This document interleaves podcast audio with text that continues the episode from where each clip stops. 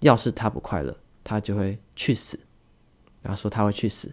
然后呢，这句话呢，就在我心中不断的发酵、发酵、发酵。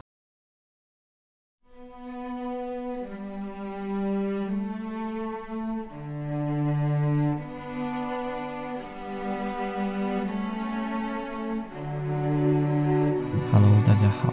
今天呢，这一集会作为我们整个 Podcast 节目的第一集。嗯，无论如何，我都会把我现在所讲的话，等一下所讲的话，放到这个频道的第一集。为什么这样讲呢？因为其实我迟迟一直想要开这个频道，却开不成，然后有很多个原因，就是我不知道第一集该用什么样的方式去呈现，然后也遇到了一些难关、一些关卡过不去的，像是呢，其实我们有一个我觉得非常非常棒的第一集。就是有一天晚上，我就决定我要开始这个节目。于是呢，我就拿我们家一个非常便宜的麦克风，然后就坐在电脑前面，叫我爸来陪我聊天。哦我跟我爸就是平常就很爱聊天，然后呢，他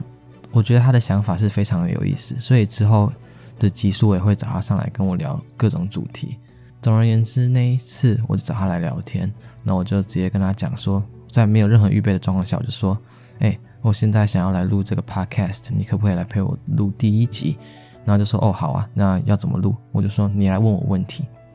就这样子哦，没有准备任何反纲，我也没有叫他问我，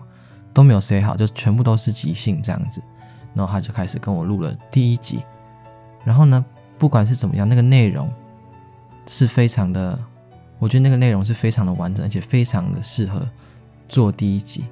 然后剪辑我也剪辑好了，然后背景音乐啊，什么开头、结尾都做好了。但是有个非常非常重要的问题，就是那个杂音实在是让人无法接受。就是那个杂音会听起来后面在下雨，那个麦克风实在太烂了。然后收音环境应该是麦克风品质的问题啦，因为我现在录音是跟当时在同一个收音环境，只是不知道为什么那个麦克风所收进来的音就是会有那么多的杂音。然后我听完那个，我觉得，嗯，我或许可以把那一集放到第一集。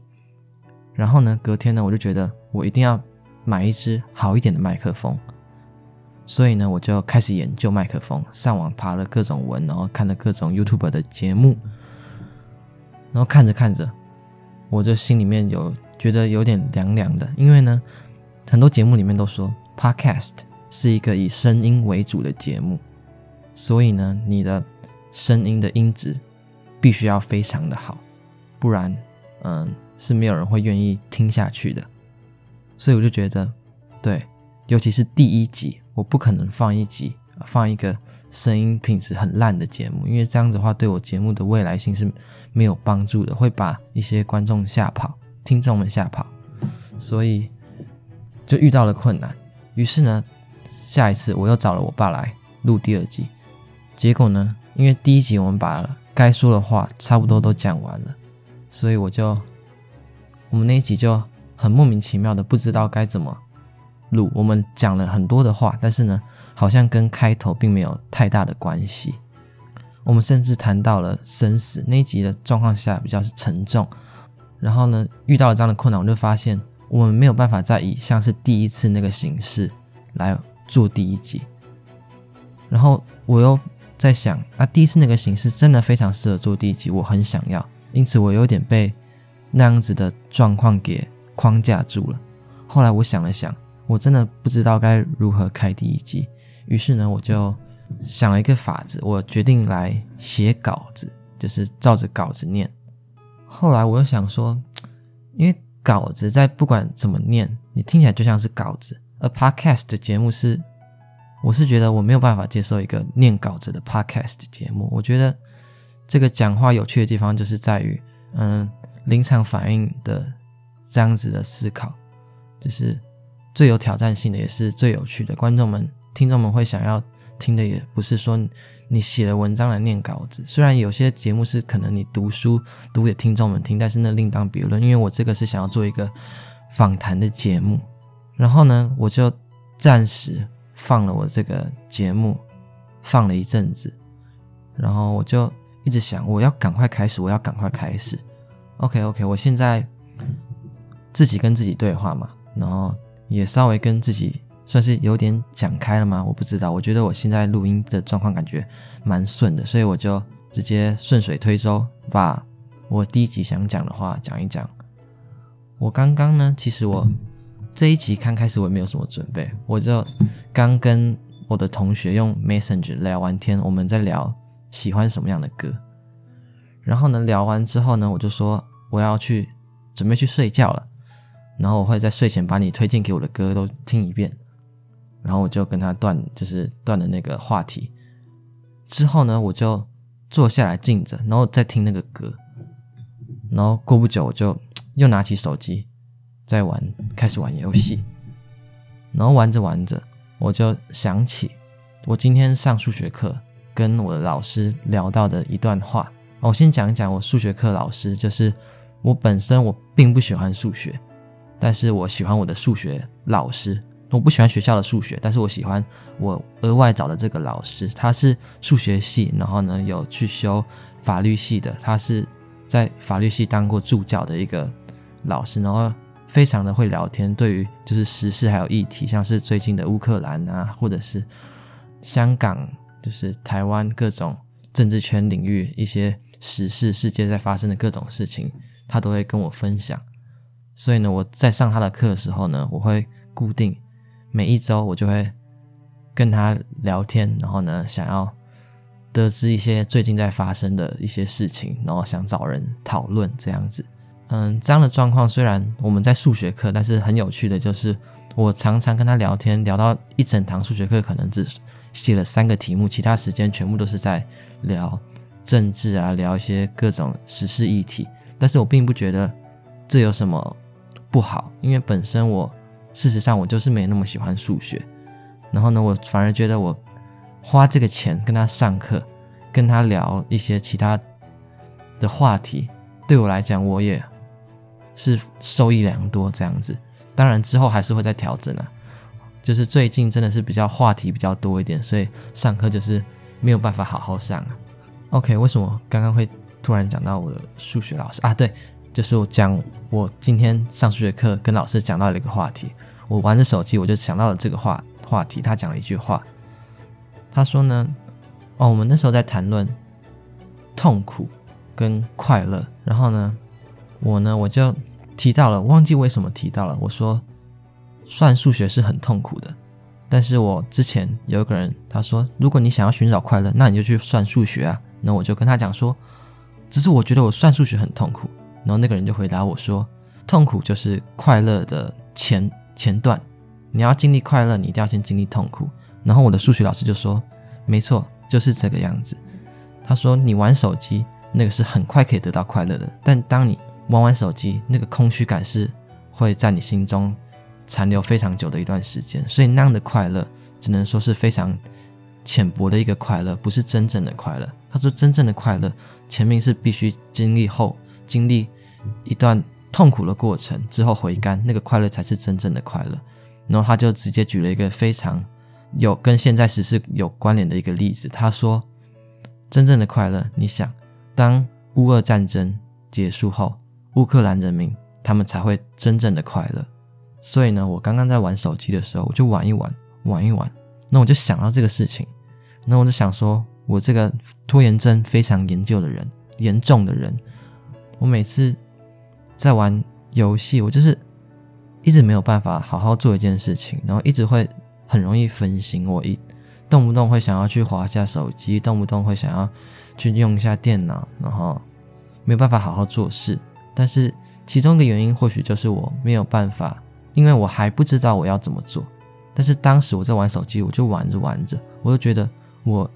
不断的在重复同样的工作模式，然后不断的没有一个进展。那我什么时候要改变这样一个恶习，去突破自己？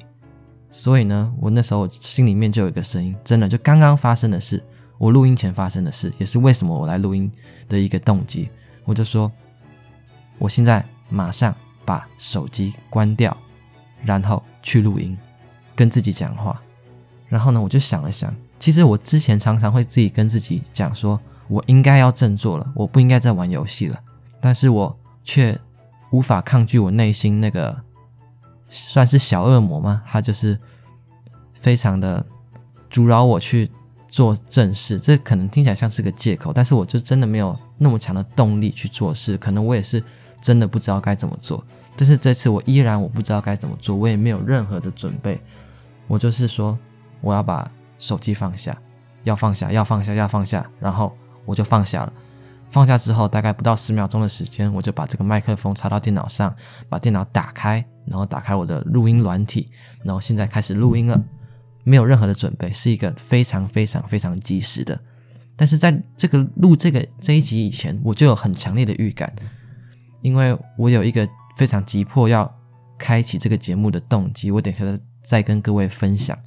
所以我一直觉得我要开启，我要开启，但是我要怎么开启？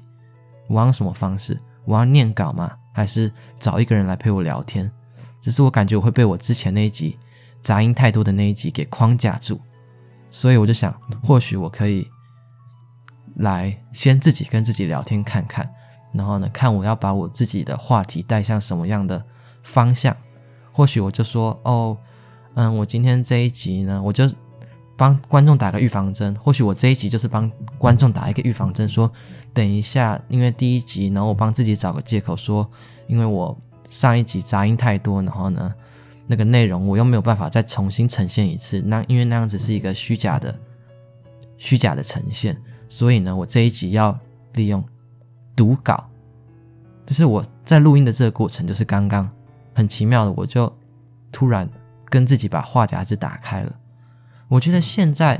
录 Podcast 有一种感觉，就是，嗯，在跟一个人讲话。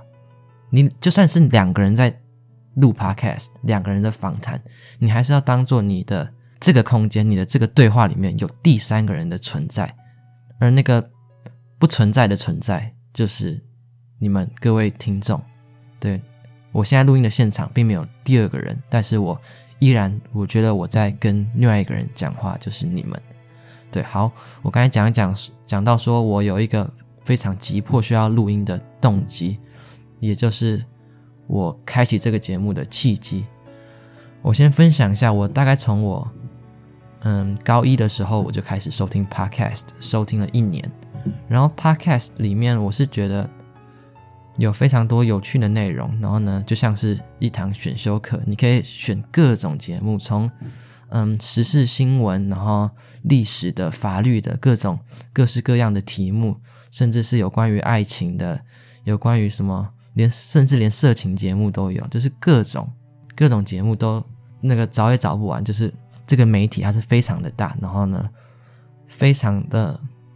我觉得是非常的方便，我自己个人是非常的喜欢。然后我有找很多我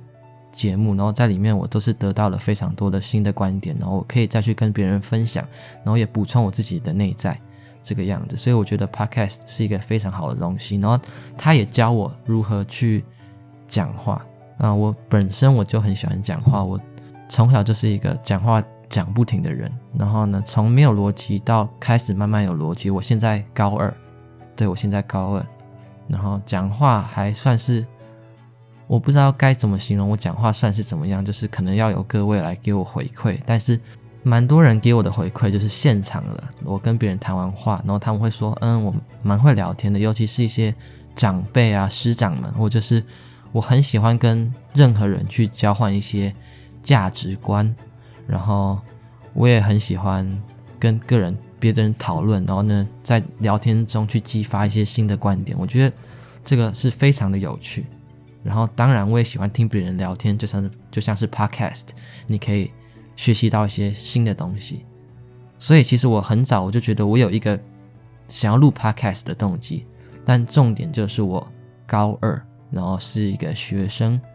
然后还没有一个，应该说我并没有什么料，懂吗？我的。我的资历，我的人生经历并不够多，但是其实我对于这个世界我是有很多看法的，然后我也会跟很多人分享。我就觉得那这样子，我何不就是以一个高中生来出来录节目？我觉得我后来想想，我觉得这样子没有不行，就是各种题材都这个世界上有各种的题材，然后你看电影里面、动漫里面，他们有以高中生为题材的一些主题嘛？那那些主题为什么会有人想去听？他们就是极力的模仿一个青涩的高中生他们的样态，而我就是那个真正青涩的高中生，一个货真价实的高中生。所以我就想，有点这种往好的方向去想，就是啊，那我就来录吧，没有问题啊，我就是一个高中生，我相信。也会有人想要理解高中生的观点，应该说，我个人是比较有点算是小自恋吗？但是我也是一个极度极度乐观，就是我会常常我会往往找借口让自己有台阶下，或者是往这借口让找借口让自己有办法去做一件事情。那我做这个 podcast 的一个借口，算是借口吗？或者是一个动机？我是觉得。没关系嘛，反正你录了这个音，你并不用花太多的成本。然后你是想做这件事情的，你喜爱这件事情，他做了他会带给你快乐，那你就去做。然后有没有人要听？我觉得其次，嗯，我的目标是希望我可以把这个频道经营起来，然后有固定的听众，然后我可以跟听众们互动，然后并且互相交流这样子，然后有学习有得到。我后来就想，但如果一开始没有人听，甚至我就是整个节目没有人听，我觉得也还好。没有，我是抱着有可能会发生这样的状况下来录这个音，然后来开启这个节目的。因为就算没有人听，我帮自己做一个嗯记录。我觉得我每次在聊天的时候，我都会有一种哇，我们现在把话匣子打开了，非常的精彩。然后我好想把我讲述的这些话记录下来，真的会有种这种感觉。更何况我就是知道有 Podcast 这个媒媒介可以让我达成我的这个心愿。就是我每次把话匣子打开，我都觉得哇，我现在讲这个话根本就名言吧，就非常的有道理。当下会被自己感动，但是或许之后再听的话，你就觉得啊，原来这个话其实是一个漏洞百出的一句话，但是。不管怎么样，我就是会想要把这个话记录下来，然后能分享。如果有人愿意听的话，那当然就是最好。OK，那其实这个都这些我刚刚讲的都不是我主要想要开启这个节目的原因。我主要想要开启这个节目的原因呢，听起来或许会有一点点不是那么，我不知道，不是那么对得起这个节目嘛。但是我很一开始我就想要录了，但是。动机并没有那么强烈。我说过，我就是一个高中生，有什么人会来愿意听我讲话？但是后来真的确定我要做这个节目的一个最主要、最主要的原因是，嗯，抱歉，我补充一下，我是读就读体制外的学校，叫做慈心华德福。然后在我们体制外这个学校是一个是对德国的华德福教育，然后它是一个有。许多特色课程的，像是专题，然后职业实习或者是社会服务这些课程。然后平常呢，我们的学习制度，我们并上了高中有一些课本，但是基本上高中以前我们完全没有接触课本。我们有一个本子，我们会把它称之为工作本，然后你可以把它当做是就是我们的课本。那个本子呢，它从封面到封底。就是都是空白的，然后呢，要由我们自己去在那个本子上记录，有点像是写一本杂志吗？或写一本小说，像是我们三周会有一堂主课程，然后这个主课程呢就是一个主题，像是我们可能这一周的，诶，这三周的主课程是电磁学，然后电磁学结束后换成历史，然后历史结束后换成什么？嗯，三角函数，就是各个主题，然后会。变成一个主课三三周的，然后这三周呢，我们就会写一本工作本，我们就透过早上的一段时间呢，就是上课，然后跟老师有一些活动，然后呢听老师讲话，老师写黑板，然后我们做笔记，或者是跟同学做一些实验，就是一般嗯一般的上课吧，然后我们就做笔记嘛，然后做完笔记回家之后呢，我们要再把那个笔记的内容整理，然后内化后。把它输出，就是输出到我们的工作本上面。然后写工作本呢，我们就是有一些排版嘛，然后美编就是各种艺术上面的，然后设计上面的，就是从小算是训练到大。然后在写这工作本的同时，我们要注意的就是希望能够让别人能够看得懂这个工作本。好，这个抱歉，我讲了一些废话。反正这是我们学校一些比较特色的啊，像是社会服务啊，就是一个课程，你可能就是要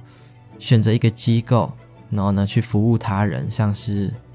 养老院啊、孤儿院或者是一些听障中心，然后可能三周，然后你这三周结束后，你就要有一个报告，然后要有一个心得，你要写一些书面的一些作业，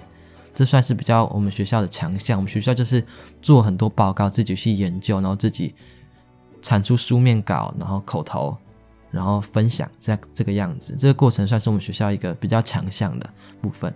然后专题呢，算是我们学校最有特色，我觉得，然后也是一个最盛大的一个一个课程，一个特色课程。它呢，就是要花一整年的时间去研究一个你自己感兴趣的主题，就是每一位学生要去研究一个自己感兴趣的主题，然后呢，并在高三的时候，你必须产出六千到两万字的书面报告，以及十五分钟的口头报告，然后也是要分对外分享，在一个我们学校的活动中心，那里面可以容纳大概三百以上的人，对，就是要跟大家来一个口头分享。然后呢，我就想着想着我的题目，其实我的题目也是最近才决定好的。然后，嗯，Podcast 就是我。专题的其中一个部分，所以你可以说我的开始这个专题的动机是为了完成学校功课，但是也不全然是，因为这个学校功课是你自己选择的，你想要的这个的学习机会。嗯，这样讲可能有点矛盾啊，但是总而言之，我就是想要利用 Podcast 来呈现出我的专题，而我的专题的题目，我现在还没有想好，它要。叫做什么？这可能会在最后的阶段我才会定这个专题的题目，但是我专题的目标跟方向很显然是已经出来了。嗯，说实在，我也不太知道我该怎么去介绍我的专题。我之前跟别人介绍，别人有些人有些长辈，像是我，嗯，平常会跟我聊天的，然后会给我意见的，甚至是我国二那年做的一个专题哦。我们国中会做一个专题，我们高中会做一个专题，然后专题呢，你都会有个指导老师，专题指导老师。总而言之，我把我现在高中的专题题目告诉我国中那时的指导老师，因为他一一一直到现在都依然是我一个嗯常常会去互动的对象。这样子，虽然他已经不在我们学校了，对，但是我就是有跟他讲这件事情，然后问我说：“嗯，你的专题要做什么？”我说：“我的专题，我想要寻找快乐。”然后就笑了一笑，然后我自己也觉得有点有点丢脸，因为这听起来实在有点说不过去。你的专题要寻找快乐，这个听起来有点有点过于广大，但是又有感觉有点狭隘，又有点像是你个人的心灵鸡汤。就是哦，如果你真的只是往内探索，这实在没有意思。但是说实在的，每个人都会经历快乐跟不快乐。然后我有一阵子，我就是真的很不快乐。然后那段不快乐的时间呢，是有原因的，但是那个原因我可能之后再分享。总而言之，我不快乐的时候，我会想说，我就很负面，然后我会想说，为什么我没办法回到像以前那样快乐的时光？我自己是很不喜欢那种不快乐的时光，但是它就是依然存在。我就在想，有没有一个方法可以让我马上变得跟以前一样快乐？有没有一个所谓的快乐方程式？还是我们就永远只能够等待时时间去让我们平反，就是我们永远有没有一个方法是你可以从看不开到看得开，还是你永远就只能看得开你的看不开？这是我前阵子在写我的专题日志，就是我突然有想法的时候，我就拿笔记本来写，然后里面我觉得一句蛮蛮有意思的话，在这边跟大家分享。所以呢，这大概是我专题一个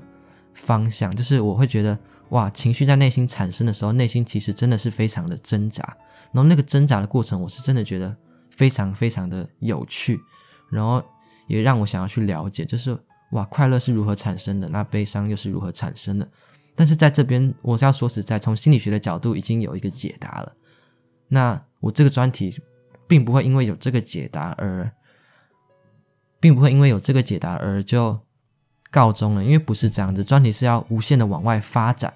所以我会说，寻找快乐是我一个目标，但是你在这个目标的过程中，它是会有一个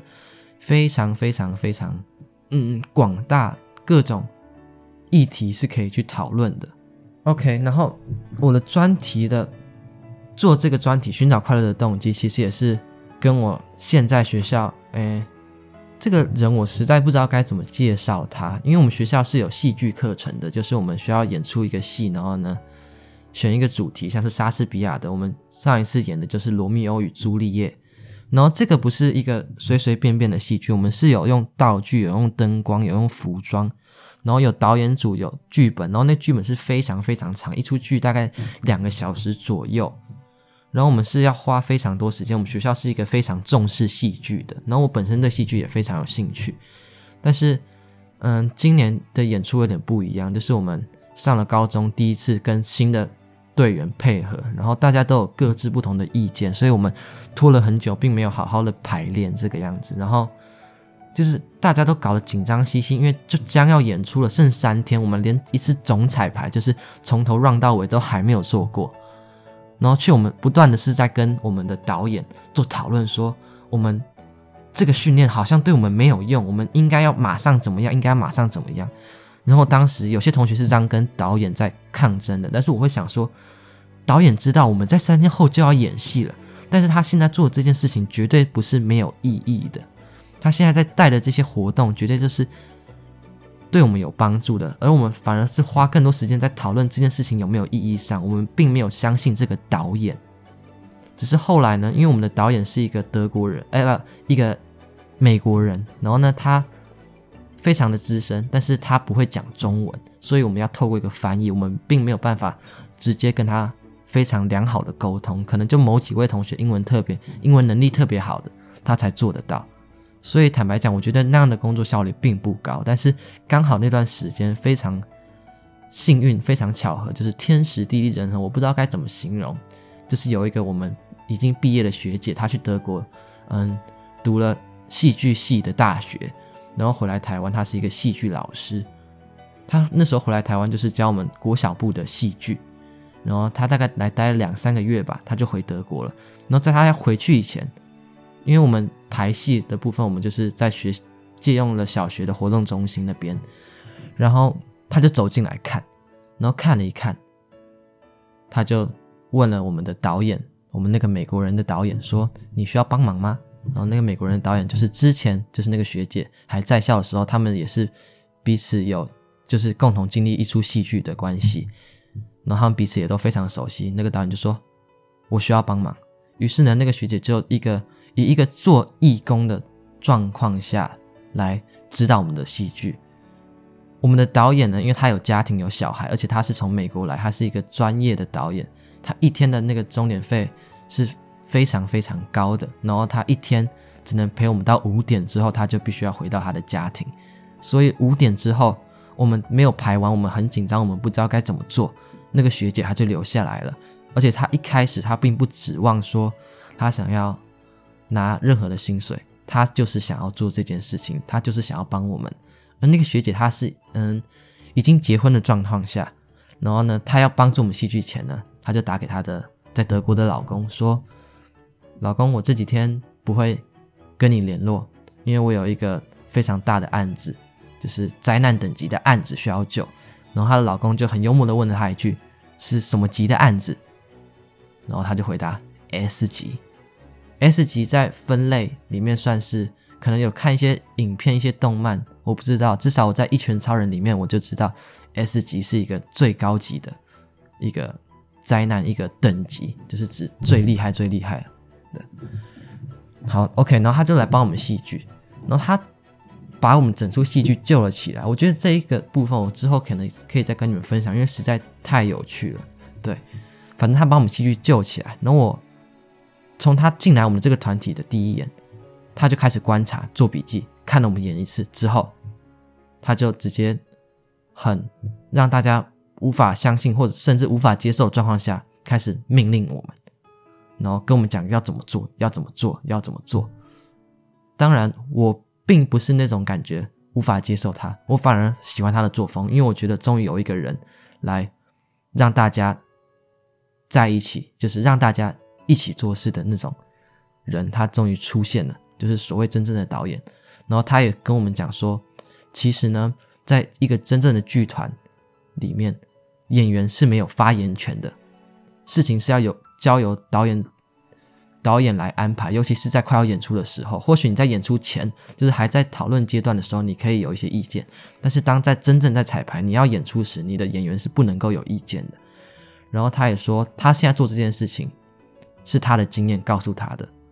然后如果我们觉得做这件事情没有意义，我们不想要做，OK，那他走。他说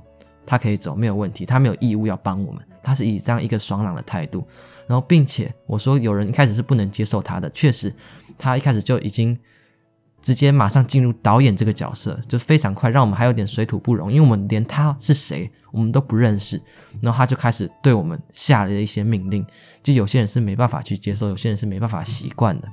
但是他说，他并没有要跟我们打好关系，他的目标就是让我们能够好好的演出这出戏。但是后来大家就发现。其实他这样的做法好像才是真正对我们有帮助的。于是呢，他就大家就慢慢接受了他，听他的话。后来呢，我们的戏剧就抢救成功，然后演出的结果还算是不错。然后呢，我们大家并没有像一开始那种对那个老师有一点微微的反感，反而是比较接受他，然后觉得他是一个非常好的人。而我，我就是一个。觉得他非常非常有趣，我非常非常想要认识他。于是呢，我就常常在嗯有空闲的时间，我就会去找他聊天。然后呢，跟他加了 FB。然后我们戏剧结束后，他好像还在我们的学校待了将近一个月的时间。然后呢，我就有一次，我就约他出来，就是讨论我的专题，就是啊。哦，我想起来了，就是我们学校有一个学由学生会举办的舞会，然后我就邀请他来参加。然后结束后呢，因为他只是来短暂来台湾，然后他有一个家，但是他并没有他自己的交通工具，所以他是需要依赖别人接送他，不然他就是依赖大众交通工具。然后我就觉得有点不好意思，因为那个时间是没有人能够接送他的，就是然后他就必须在那么晚舞会结束，可能十点多的时间去。自己要搭车回，然后呢，再走很长很长一段路回家。那时候我就觉得，好吧，那我就，嗯，我就叫我爸妈说，啊，你们不用来接我，我今天晚一点回去，我嗯送老师回家，送这个学姐回家。所以呢，我就陪她走到火车站，然后呢，在火车上，然后呢，就从火车上走了将近大概两公里的路，走回她家，再走将近两公里的路走回家，走回我的家。但是那天晚上。我真的是非常非常的快乐，我觉得找到一个跟我频率算是我非常喜欢他了。我不能说他的频率跟我很相近。他说他有微微的反社社会人格，然后他跟我讲了很多理念，很多类似哲学、类似心理学。说实在，我也不会瓜分，因为我的专题题目也有点像哲学，也有点像心理学，但是是由 Podcast 来呈现。我所讨论的议题可能不会由哲学或心理学来框架它，反正呢，他那天晚上就跟我整个聊开了，我就发现这个老师的东西我很想挖，很想挖。那我就讲说，老师，我可以之后找你聊聊讨论我的专题嘛？然后老师就说没有问题。他来我们学校教书这段时间，他一放，嗯、呃，一放学，他回家之后，他基本上是没有事情的，他会去我们。嗯，我们学校嗯，就是他家附近的公园，去那边，他很有趣，他会去给流浪汉食物，然后给猫喂喂食猫咪这个样子。然后呢，他也讲过，他是一个非常非常自私的人。但是你想想看，一个会给予流浪汉人食物，然后会去公园喂食流浪猫，我们在普遍社会的价值观上，我们并不会说。哦，这个人很自私，但是他却说他非常的自私，因为呢，为这些流浪猫，他可以看到那些流浪猫的姿态，他觉得流浪猫是非常优美的，他觉得猫咪是非常优美的，他觉得看那个猫咪让他很快乐。他说他是为了得到这个快乐，他去喂它们。然后他说他给流浪汉吃食物，就是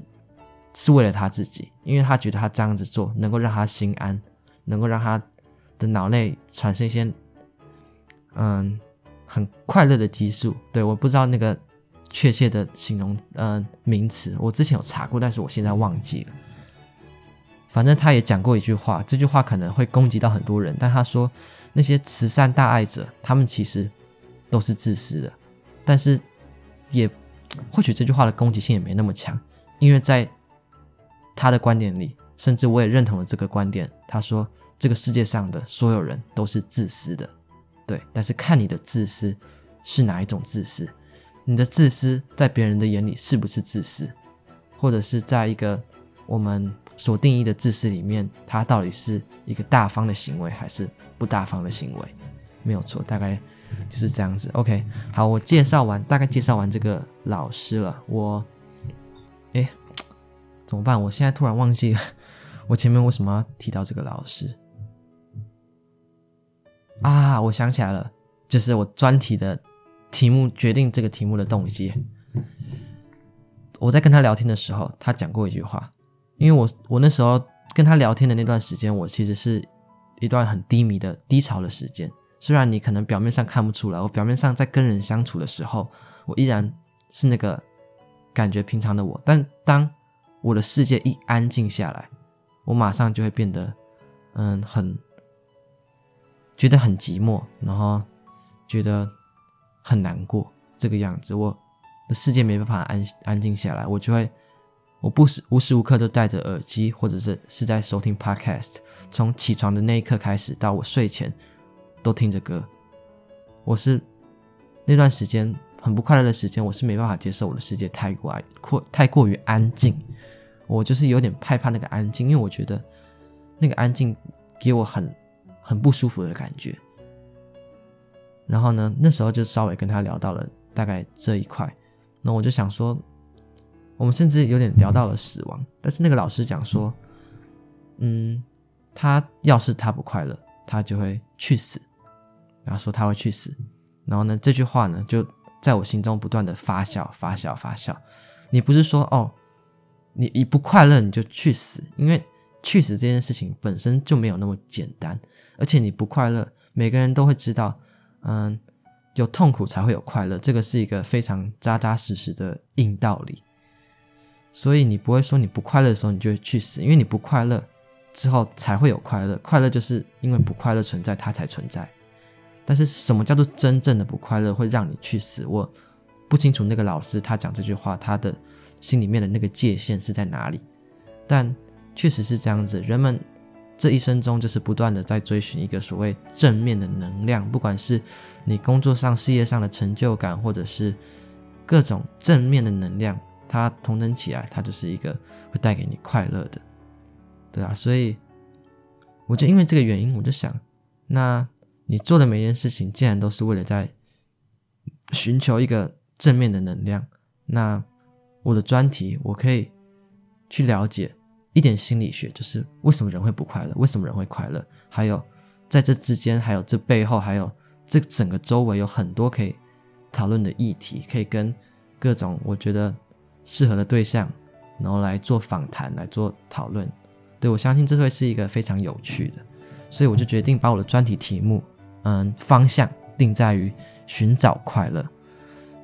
因为其实历届以来，我们学校的专题报告有很多人是在探索自我，而寻找快乐这件事情本身就很听起来很像是在探索自我，就是那种个人的心灵鸡汤，你知道吗？就是个人的心灵鸡汤。我个人本我是。没那么喜欢的，因为我觉得这样子不太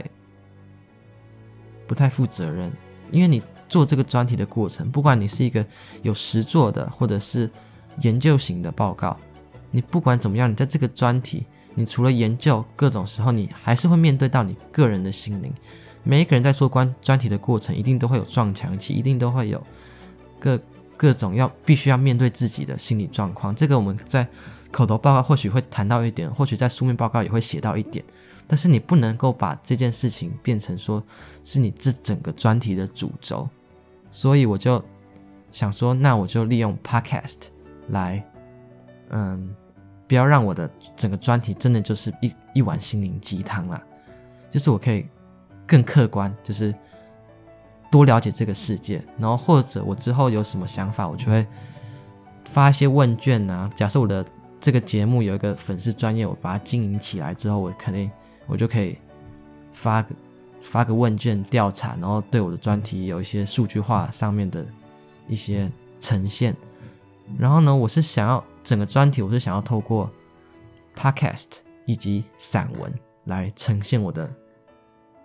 专题。podcast 是嗯，有点算是 input，就是我 input output 都有，就是我把我的东西交给别人，然后别人把他的东西交给我，这个就是这个流动的过程。然后当这个流动的过程结束后，我们剪辑嘛，然后上了架，就是这个集数。上去前，我就会自己来听，然后写一个类似像是心得的一个散文，就是跟主题相关，然后算是一个总结。就是这个集整个节目讨论下来，我觉得里面或许有些我讲错话的，我想要改进的，或者是怎么样，我会想要把它写成一个短短的散文，然后之后再放到我的频道、我的平台上面，就是给大家去看。对啊，总之我的专题目前就是围绕在。Podcast 跟散文，然后呢，题目不限制。我在写工作日志上的时候，我真的就是灵感一直来，一直来，然后有各各种主题，我是非常想要拿出来跟各种人讨论的。然后，因为我个人就是比较 free，所以我所以我就都是比较没有准备。我在想，我之后的访谈，我可能或许就会写访纲，就是更正式一点，不会像我今天。我真的觉得我现在能录到这里，这里真的要夸奖我自己，因为我从来没有，从来没有跟自己对话那么长的时间过。然后之前录的那几集 Podcast，其实都该怎么讲，都是有有一点生疏的。或许我现在还是有点生疏，还是有点不太习惯这个麦克风。但是我觉得相较比起来，我已经好很多了。我已经开始能够习惯这个东西在我面前，然后我对着这个东西讲话。嗯，所以现在的第一集并不是我真正的第一集，也不是我第一次录音，也不是我第一次剪辑，它是一个已经经历过一些经验后所产出来一个比较完整的吧，可以这样讲。就录音的品质一定不会差到哪里去。然后，对啊，我就之后再看看剪辑要怎么去放吧。总而言之，我。觉得我现在录了也有也有点太长了，所以我需要差不多来做个收尾。嗯，这个节目呢，虽然是因为我的专题而产生的，但是我不希望它是一个只有我专题。我希望我的专题结束后，我依然能够继续持续做这个节目。然后我也希望这个节目能够，嗯，让我和听众们都，其实我不敢讲让听众们受益良多，但是。我觉得，嗯，这世界上有各个角色是需要存在的。然后，或许我之前就想说，那我录这个节目会有什么样的听众？第一个可能是高中生，那成人会不会来听？成人也是有可能来听的。或许你是身为人父人母，对，你可能会想说，你可以了解一下你这个高中生小孩子目前学校里面是一个什么样的状况。然后，Oh my God！这个声音吓到我，不知道有没有收进去。好，没关系，就是了解一下高中生到底是现在的高中生到底是什么状况。当然，我并不是这个代表现在的高中生，但是我依然是个高中生，这点是不可否认的。然后我依然有一群高中生的朋友，所以以客观来讲，我就是一个高中生。但是我或许跟大家很不一样，但是没有一个人是一样的。那我就负责我。负责不能说负责，我没有要负任何责任，我就是站出来，想要把我说的话，嗯，讲给大家听。所以呢，就是希望，希望你们能够支持我啦。如果也不强求，就是反正我本来就没有想要强，没有人会，没有任何人会被我强迫听这个节目，应该这样讲。所以我还是就希望我这个节目是能够让大家喜欢的，然后之后的主题就是我再慢慢加强了。好，那我最后呼吁一下，嗯，因为我还在一个初学的阶段，所以我可能不会定期的上我的节目，我就是嗯摸索摸索，然后之后再慢慢的步上正轨。啊，我在最后我再给予我这个节目一个期许，就是能够让我学习到很多，然后我希望我能够。成功经营起这个频道，我相信这会是一件非常有意思的事情。就从我现在此刻一个